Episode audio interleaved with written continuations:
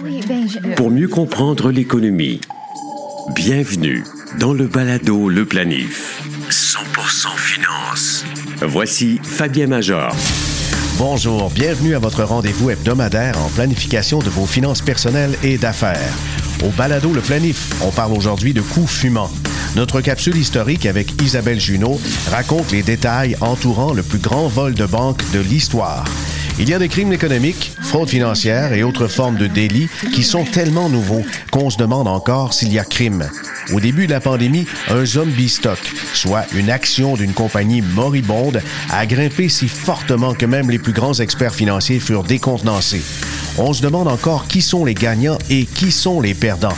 Avec le fondateur de Hard Julien Bro, on discute de la saga qui entoure l'élan spéculatif et l'implosion du titre GameStop.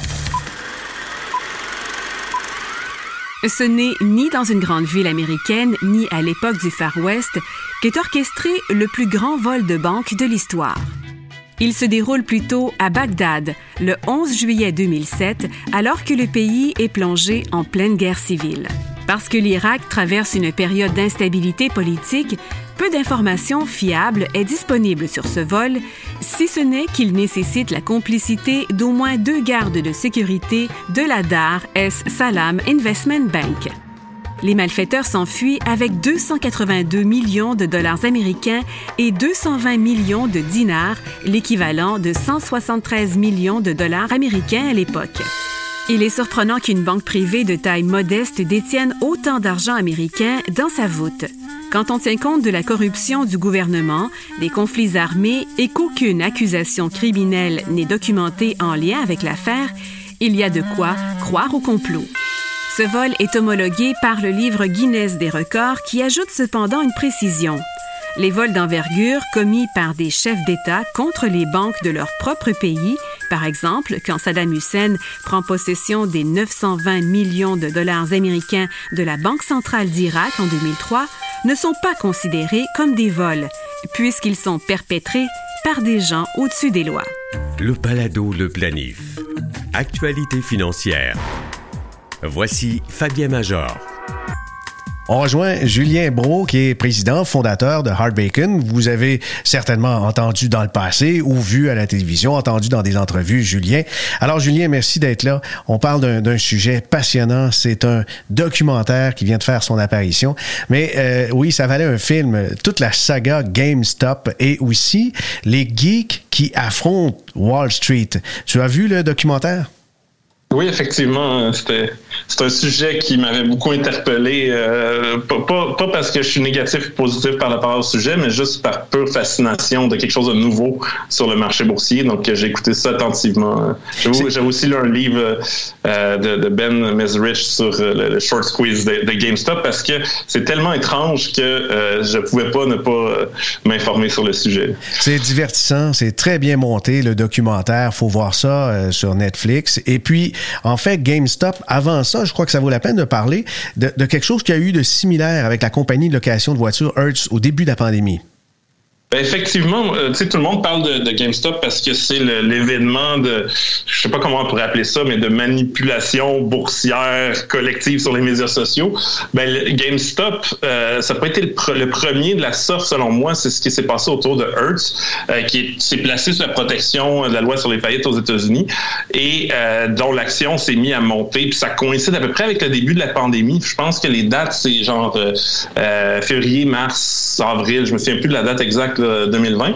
Et euh, les gens n'avaient rien à faire. C'est un peu le début justement du, les gens se, se mettent à, trader ou à, spéculer en bourse avec euh, une application comme Robinhood. Et c'est ça, une application qui est en faillite qui, euh, en général, l'action vaut zéro. Donc, elle continue à se négocier parce qu'il y a peut-être un infime risque qu'elle vaille quelque chose. Dans le cas de Hertz, personne pensait que ça vaudrait quelque chose, mais finalement, les gens qui étaient en équité euh, ont, réussi à retrouver euh, quelques cents sur le dollar. Donc, euh, c'est déjà un, truc étrange, mais en général, ça ne se passe pas. Donc, d'investir dans une compagnie qui, qui est qui, qui, a fait faillite. Il existe seulement certains investisseurs euh, euh, de type hedge fund qui vont se regarder ce type d'événement-là, mais ils font des analyses très approfondies sur les, types de dettes qu'il y a dans l'entreprise. Et, et c'était pas le cas. Les gens qui achetaient Hertz, c'était pas on a analysé euh, la dette puis le marché, puis on pense qu'il y a encore une valeur au niveau de l'équité. C'était juste ah ben tu sais dans le fond, il n'y a pas beaucoup de volume. Euh, et juste le fait de, gens sur les médias sociaux en disant j'achète ça, ben, ça monte. Puis là, c'est un, une, une prophétie qui se concrétise elle-même par le simple fait que les gens achètent et ça monte et ça monte, gens achètent, ainsi de suite. Euh, et, et, donc, pour moi, euh, tu sais, quand j'ai vu GameStop, oui, on a un narratif principal ou on a probablement plusieurs narratifs euh, pour essayer d'expliquer ça, mais pour moi, il y a une partie où il y a un événement nouveau où on peut carrément manipuler le marché en groupe. Et là, c'est très difficile de dire, d'accuser quelqu'un parce que pour être faire du, mettons, du pump and dump ou d'être accusé au criminel, il faut dire, ben, j'ai fait la promotion et j'avais un intérêt financier le faire et, et j'ai manipulé, c'est-à-dire que j'ai soit dit des, choses auxquelles je croyais pas vraiment ou euh, mhm. j'ai répandu l'information fautive. Puis dans un cas comme ça, il y a tellement de gens impliqués que selon moi, ça pourrait prendre. Même si c'est sûr, c'est sûr qu'il y en a eu de la manipulation, mais il faut que tu le prouves en cours. Et là, il y a tellement de gens impliqués que cette enquête-là pourrait ne jamais finir. Euh. Ce qui est fascinant avec le documentaire, c'est qu'on a de l'intérieur des gens qui ont tradé, qui ont négocié, ceux qui se sont même impliqués dans le conseil d'administration de la compagnie. Il y a aussi des, des acteurs, notamment des films Citron Research et aussi euh, chez Citadel. Et bien sûr, Robinhood, la compagnie de l'application qui a permis à des millions de petits investisseurs d'affronter Wall Street sur le jeu de la spéculation. On va revenir, Julien, avec quelque chose que tu as nommé en, entrée de jeu, c'est le short squeeze. ta définition. Ben, ultimement, c'est quand il y a un short squeeze, c'est quelqu'un qui short en fait va emprunter un titre en, misant sur le fait que ce titre-là va, baisser de valeur. Là, il va pouvoir euh, à ce moment-là les, racheter euh, moins cher qu'ils ont payé et faire un gros profit. Ça, c'est l'idée d'un short ou d'une position en découvert, on dirait en français, en bon français. Euh, un short squeeze, c'est l'idée, c'est que si le, prix de l'action continue à monter, ben, à mesure la personne qui, qui est en position short ou à découvert va devoir payer de plus en plus d'intérêt et va devoir aussi avoir des, des, des, ratios de capitaux. Euh, c'est-à-dire que, tu sais, pour avoir une dette, parce que si, mettons, la personne, euh, tu sais, short, on va dire, sans action à 1 dollar, ben, euh, tu sais, ultimement, il y a une position de 100 dollars, c'est le risque total que le courtier court. Mais là, si l'action est à 1000 dollars, ben là, c'est 100 fois c'est 100 000 dollars et les courtiers veulent en général un taux de dépôt. Donc, ils sont pas obligés d'avoir 100 000 dollars, mais si, mettons que c'est 20% le taux de, de marge, ben, ils doivent avoir au moins 20 000 dollars en capital prouvable. Euh, ça peut être en argent liquide ou des fois dans des titres de, de, de, compagnies qui sont pas volatiles. Euh, GameStop pourrait sûrement pas constituer un, collatéral. Euh, donc, le short squeeze arrive quand euh, le, le, le, prix justement de l'action qui est shortée augmente trop et là, ben, la, la personne qui short euh, doit couvrir sa position. Donc, toi, trouver des capitaux et, et, donner ça au broker ou vendre sa position. Et là, le short squeeze arrive quand la personne vend sa position parce que euh, ben, là, il faut qu'il rachète les titres pour, ça, pour closer sa, sa position. Mm-hmm. Ce qui fait en sorte qu'il y a une espèce d'effet exponentiel où ben, finalement, ça crée plus de demandes parce qu'il il y a des gens qui rachètent énormément de titres sur le marché et, c'est ce qui est arrivé euh, dans, le cas de, GameStop. Je pense qu'il y avait une volonté de la communauté, donc il y avait un narratif réel. Il y avait de la folie, beaucoup de folie là-dedans, mais il y avait une base de dire, euh, ben si on, si le, prix continue à augmenter, ben là ça va augmenter encore plus vite parce qu'il y a des gens qui vont devoir fermer leur position et ils ont réussi à se rendre où certaines positions euh, de, short ont dû être. il y en a donc dans la saga GameStop qui ont eu le bras rentré dans le tordeur et ont trouvé la situation amusante de vouloir faire payer à des, euh, spéculateurs de, Wall Street, notamment euh, le groupe Mervyn. Et on, a donc embarqué dans ce jeu des gens avec des très petits montants, mais c'est la force du nombre qui a créé cette onde de choc qui a rendu, euh, qui a rendu même des, ça a fait fermer des compagnies de spéculation. Mais ce qui est hallucinant, on, on s'aperçoit qu'il y a certains qui se positionnaient comme défenseurs de la veuve et l'orphelin, qui étaient en fait un peu beaucoup complice de la situation, notamment Robin Hood. Ben, euh, euh, dans, dans, le cas de Robin Hood, ils se sont retrouvés avec une situation, puis là, il y, a, il y, a, eu un procès, ils n'ont pas été condamnés. Je peux pas savoir exactement qu'est-ce qui se passait dans la tête de, de ces gens-là, mais euh, effectivement, Robin Hood euh, a été quasiment l'élément déclencheur euh, qui a mis fin à cette bulle de spéculation. C'est une bulle de spéculation, ça aurait été éclaté un jour ou l'autre. Ouais. L'action était, était, GameStop était valorisé à probablement 100, 200 fois sa valeur, donc c'est sûr qu'il fallait que ça, ça redescende. Mais c'est au moment où Robin Hood a interdit aux gens de, de il a enlevé le bouton achat carrément euh, de, Game, GameStop, empêchant qui que ce soit de, faire une acquisition de, cette action-là sur Robinhood. Euh, et c'est ça qui a, été l'élément déclencheur pour dessouffler la bulle. Euh, eux disent que, et, c'est quand même pas une explication farfelue, que leur clearinghouse leur demandait des, dépôts en fonction de la volatilité des titres. Donc, en général, un courtier, quand on fait une transaction, que ce soit sur Robinhood ou Well Simple Trade ou n'importe quel quel courtage, euh, la, la, la, la, transaction n'est pas exécutée en même temps. En général, ça se fait une, fois par jour. Euh, il y a des, des modèles de, de courtage qu'ils font en temps réel, mais la plupart des grands courtiers, euh, grand public, euh, justement, vont euh, mettre des ordres ensemble pour économiser de l'argent. et ben dans ce cas-là, ils demandaient des dépôts, leur, leur clearinghouse à Robinhood leur demandait des dépôts gigantesques parce que la plupart du volume de trading sur Robinhood, c'était du GameStop. Et GameStop était une action qui était passée de, je me souviens plus, là, de 2 dollars à 400 quelque chose l'or. Donc, la volatilité est extrême. Donc, euh, eux, ce qu'ils disent, c'est qu'ils n'étaient pas capables de, de, de mettre ces dépôts-là auprès de leur clearinghouse et qu'ils ont juste décidé d'enlever le volume. Mais, mais l'autre euh, phénomène, Julien, euh, qui était peu connu du public, c'est que Robinhood, bien qu'il ne chargeait pas pour les transactions, il y avait un spread, un écart entre le prix affiché et le prix payé par l'investisseur et confiait à une partie externe la transaction. Donc, elle vendait la transaction. Oui. Qu'on ait donc des ventes ou des achats, Robinhood gagnait toujours dans toutes les circonstances. Et ce qui était un peu euh, tiré par les cheveux, euh, c'est de constater que euh, ceux qui faisaient des transactions, c'était ceux aussi qui faisaient des, des transactions pour shorter GameStop, la compagnie Citadel, dans une de ses filiales. Euh, juste mentionner pour les auditeurs, c'est illégal au, Canada de faire du payment for order flow. En, français, je ne sais pas exactement comment traduire ça, mais d'acheter euh, des ordres à exécuter. Donc, euh, mettons, euh, Well Simple Trade ou Dissonant, qui sont gratuits, peuvent pas se retrouver puis donner le, leur flow de transactions à exécuter à une tierce partie. Donc, c'est un phénomène purement américain, mais c'est clair qu'il y a une espèce de conflit d'intérêt parce que pourquoi ces, ces market makers-là veulent le, le order flow?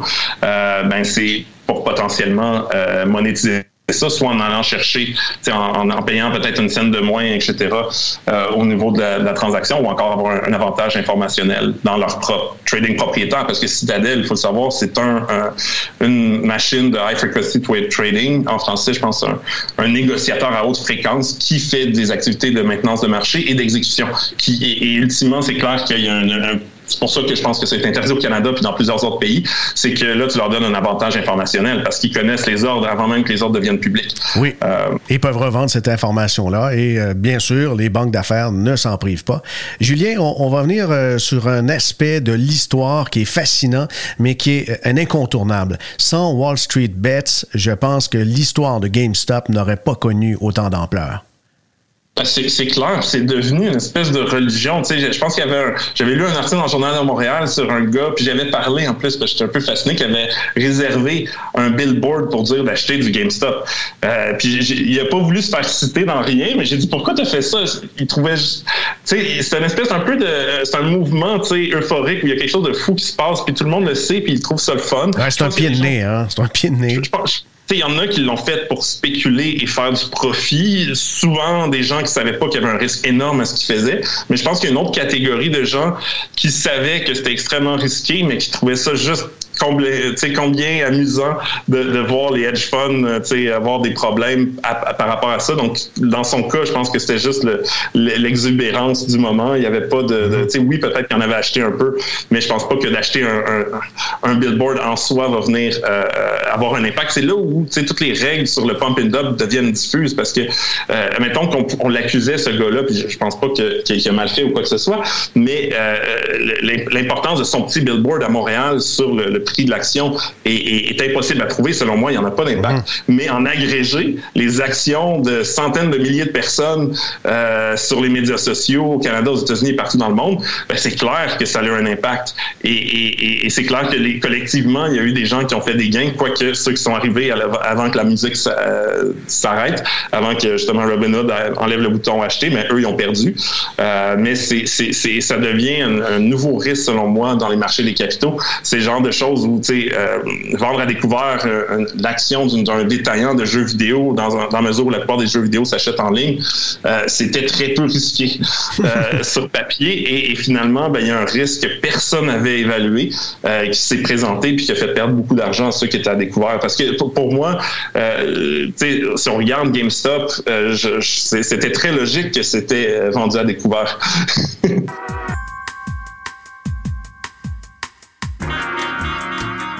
Wall Street Bets, donc, euh, c'est un subreddit, c'est un, forum qui se trouve dans Reddit et on a fait dans euh, la lecture, lorsqu'on a visionné le documentaire sur GameStop avec euh, les geeks qui défient Wall Street, la découverte de certains personnages, dont un qui était assez délicieux, merci, c'est Roaring Kitty.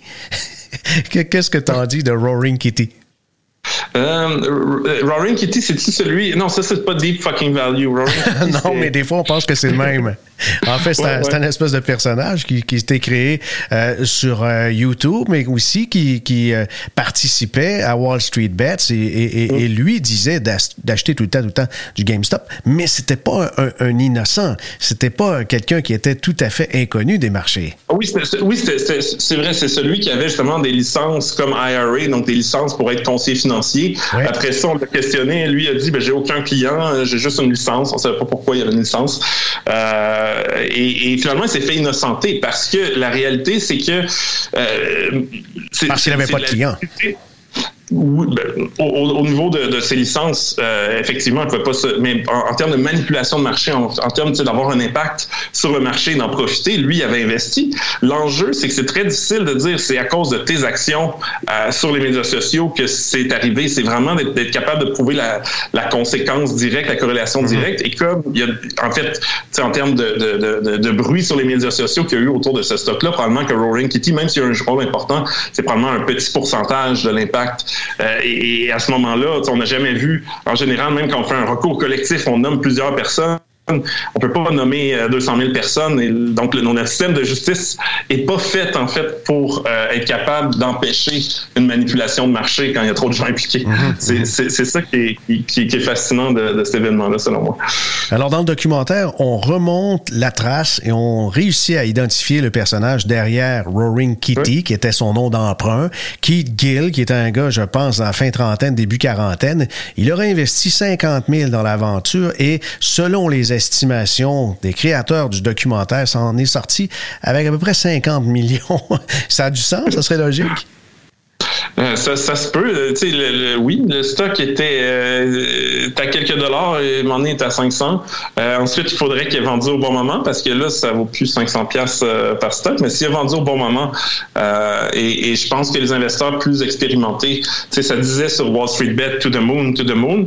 Mais à un moment donné, tu sais, c'est une bulle. Fait que ça éclate à un moment donné. T'es mieux de vendre sur la pente montante que, que, que fait que c'est sûr qu'il y a du monde qui ont dû faire de l'argent. Malheureusement, même si c'était euh, présenté contre une revanche de monsieur qui comprend rien euh, par rapport à l'industrie. Moi, je ferais, un bet, là, si, euh, si, on parle de Wall Street Bet, que ceux qui ont fait le plus d'argent, c'est les, gens les plus expérimentés.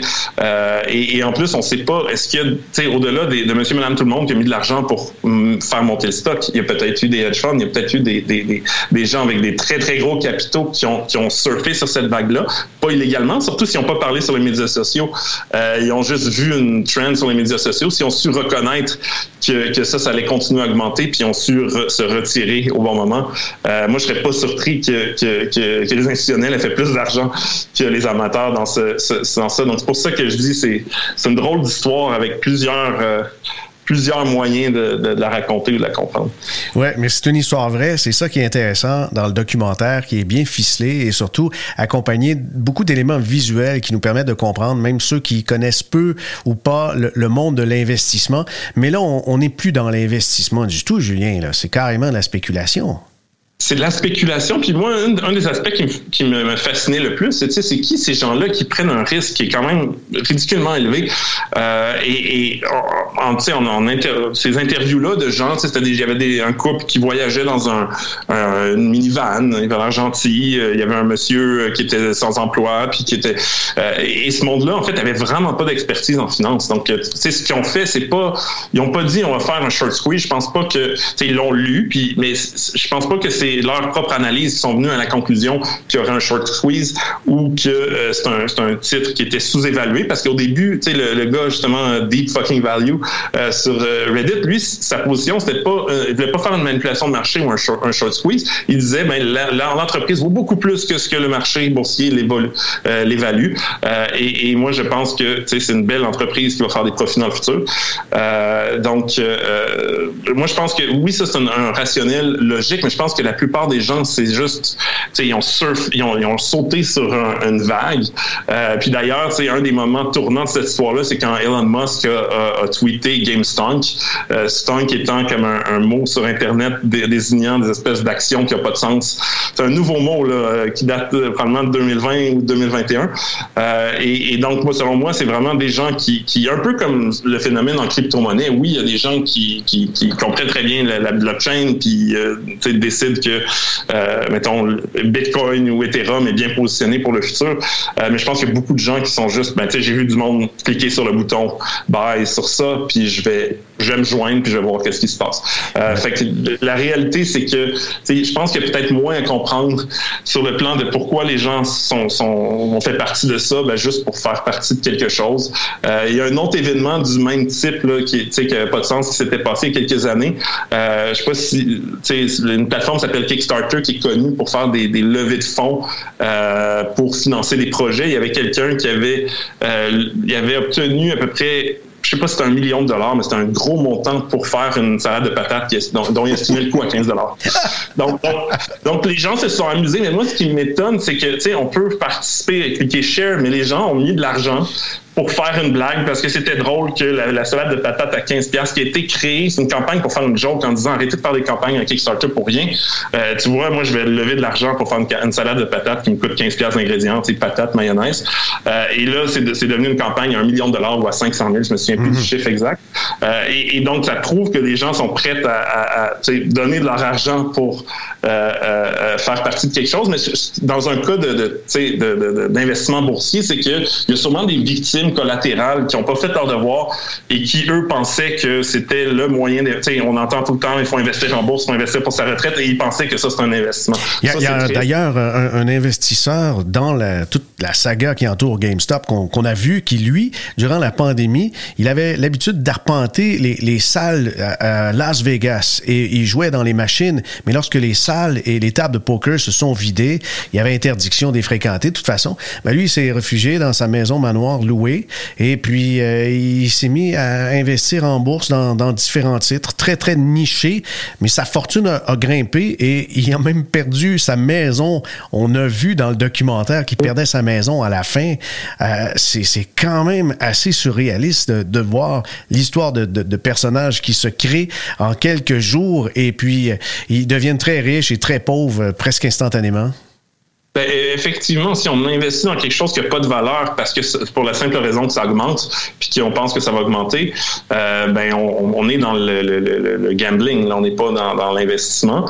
Euh, lui, je veux dire, c'était un gambler. Fait que je pense que lui, il savait qu'il était euh, sur le marché boursier comme spéculateur. Il a, il a perdu, mais tu sais, je pense qu'il connaissait un peu les, les, les, règles du jeu. Il n'a pas un expert en investissement, mais il savait très bien qu'il n'était pas en train d'investir pour le long terme. L'enjeu avec ça, c'est que selon moi, il a dû avoir des gens qui ont pensé, ben, tu sais, j'aime beaucoup GameStop. Euh, c'est pas une question du prix, tu sais, si, peut-être qu'il était sous-évalué à 2,50 mais, mais c'est sûr qu'à 400 il était extrêmement, extrêmement, extrêmement surévalué. Et je, pense qu'il y a des victimes collatérales de ça qui ont vu ça se sont dit, OK, ben, j'aime ça. Tu sais, on m'a toujours dit qu'il fallait pas que j'investisse en crypto, euh, puis que les, les, actions c'était mieux, puis ils ont investi dans, dans, GameStop sans savoir dans quoi ils s'embarquaient, puis qu'ils ont perdu de l'argent.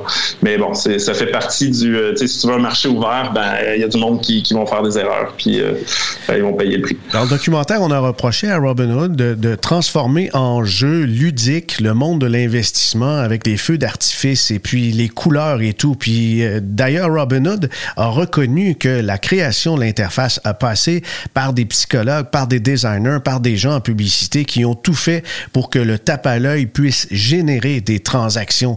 Est-ce qu'on est allé trop loin? Ensuite, ça, ça, serait difficile de mettre une législation pour rendre un logiciel euh, moins euh, moderne, parce qu'ultimement, c'est des bonnes pratiques dans toutes les sortes d'applications, que ce soit des applications de médias sociaux ou, de formation en ligne. On va mettre du, du, du feedback, c'est-à-dire que c'est un peu le même principe des machines à sous. Euh, le fait que euh, quand tu as trois cerises, tu as des petites, euh, des, des, des, petites flémèches, un petit trésor qui apparaît, ça, vient de créer des endorphines et ça va inciter à... Les endorphines, c'est une sorte de drogue ou c'est une manifestation de, de quelqu'un qui prend de la drogue. Donc, euh, mais, mais ça, on le voit dans toutes les applications. Ensuite, je pense qu'il y a quelque chose de pervers parce que c'était prouvé dans les études que plus les investisseurs autonomes transigent beaucoup, euh, plus leur rendement diminue. Donc, c'est sûr qu'il y, a un mésalignement des intérêts. Une compagnie s'appelle Robinhood qui est supposée d'enlever aux riches pour donner aux pauvres, mais dans le fond, leur business model, c'est de vendre l'information sur les petits investisseurs à des investisseurs accrédités. Et eux, ils ont intérêt à ce que les investisseurs, les petits investisseurs investisseurs le plus de transactions possible, alors que c'est prouvé que s'ils font moins de transactions, euh, ils vont avoir des rendements plus élevés à long terme. Euh, donc, euh, c'est clair qu'il y a un mésalignement. Euh, c'est clair qu'on pourrait se poser des questions sur le payment for order flow. Mais si on, dans une perspective de, négociation rapide, effectivement, il y a un désavantage qui est placé sur le petit investisseur avec ce modèle d'affaires-là. Par contre, pour quelqu'un qui est là pour acheter des, actions et rester dessus pendant 25 ans, la scène qui va perdre euh, parce que le, le, order flow a été vendu à Citadel euh, est, est, pas très significative. Fait que, dans un sens, d'avoir du, parce qu'on n'aurait pas de, tu au Canada euh, c'est pas aussi gratuit qu'aux États-Unis même si à l'achat il y a plusieurs courtiers qui l'offrent euh, donc si tout s'il y avait plein de normes qui empêchaient ça ben là on se retrouverait à augmenter la barre à l'entrée pour investir euh, et de toute façon moi je pense pas que les petits investisseurs devraient faire de la spéculation sur séance puis faire 28 transactions par jour fait que je, je, je sais pas c'est clair qu'il y a un enjeu éthique du côté de mm-hmm. Robinhood mais je suis pas sûr s'il y a vraiment un gros problème réglementaire autre que d'éduquer les gens puis de, d'inculquer des, des, des, bases en investissement, de se poser des questions euh, avant de faire un investissement. mais je ne suis pas sûr si la solution réglementaire. Justement, en conclusion, lorsqu'on a regardé les trois épisodes de cette mini-série GameStop avec les geeks qui défient Wall Street, qu'est-ce qu'on peut tirer comme conclusion, comme enseignement pour devenir un meilleur investisseur selon toi? Ben, moi, j'encouragerais personne à essayer de prédire les, les, vagues ou les modes sur les médias sociaux. C'est sûr que si quelqu'un qui aurait été capable de prédire un truc comme GameStop aurait pu faire de l'argent, euh, mais je dirais, pour moi, les apprentissages, c'est plus du côté des, des, compagnies en bourse. C'est clair qu'ils vont, tu sais, avant, as une équipe de, de relations d'investisseurs qui utilise surtout des communiqués, des, des, des, rencontres en personne. Là, c'est clair que euh, toutes les entreprises cotées en bourse qui ont des, départements de relations investisseurs devraient avoir des spécialistes des médias sociaux axés sur la relation aux investisseurs. Euh, aussi, ça, ça, ça, dit que je pense que c'est positif pour un investisseur d'aller sur les médias sociaux, mais se méfier, euh, assumer que tout ce que vous lisez sur les médias sociaux est faux jusqu'à preuve du contraire. Euh, oui, il peut avoir de l'information intéressante, mais il peut, tu sais, puis je, je, me suis promené de temps en temps. Honnêtement, à chaque fois que je vais sur Wall Street Bet, je, je, je fais juste, tu sais, c'est du divertissement plus que, que, que de l'apprentissage. Je pense quand même que c'est un médium à surveiller. Euh, mais je dirais, ne prenez pas vos décisions d'investissement. Je, pense que la plus grosse leçon, c'est plus pour les entreprises à essayer de, de savoir ce qui se passe sur les médias sociaux. Mais je, ne dirais pas que c'est essentiel de regarder les médias sociaux pour investir en bourse, surtout si on le fait à long terme. Oh oui, ben, je, oui, on, on devrait. Oui. Merci Julien Bro, chef de la direction et fondateur de Hard Bacon, pour sa généreuse participation. Sur le site baladoleplanif.com, je vais déposer le lien qui mène au documentaire que vous venons juste de commenter. Enfin, je vous invite à m'écrire via vos réseaux sociaux comme Twitter, Facebook et LinkedIn ou par courriel à fm.fabienmajor.com pour me recommander des sujets ou des invités pour de prochains épisodes du Balado Le Planif. Ici Fabien Major. À bientôt.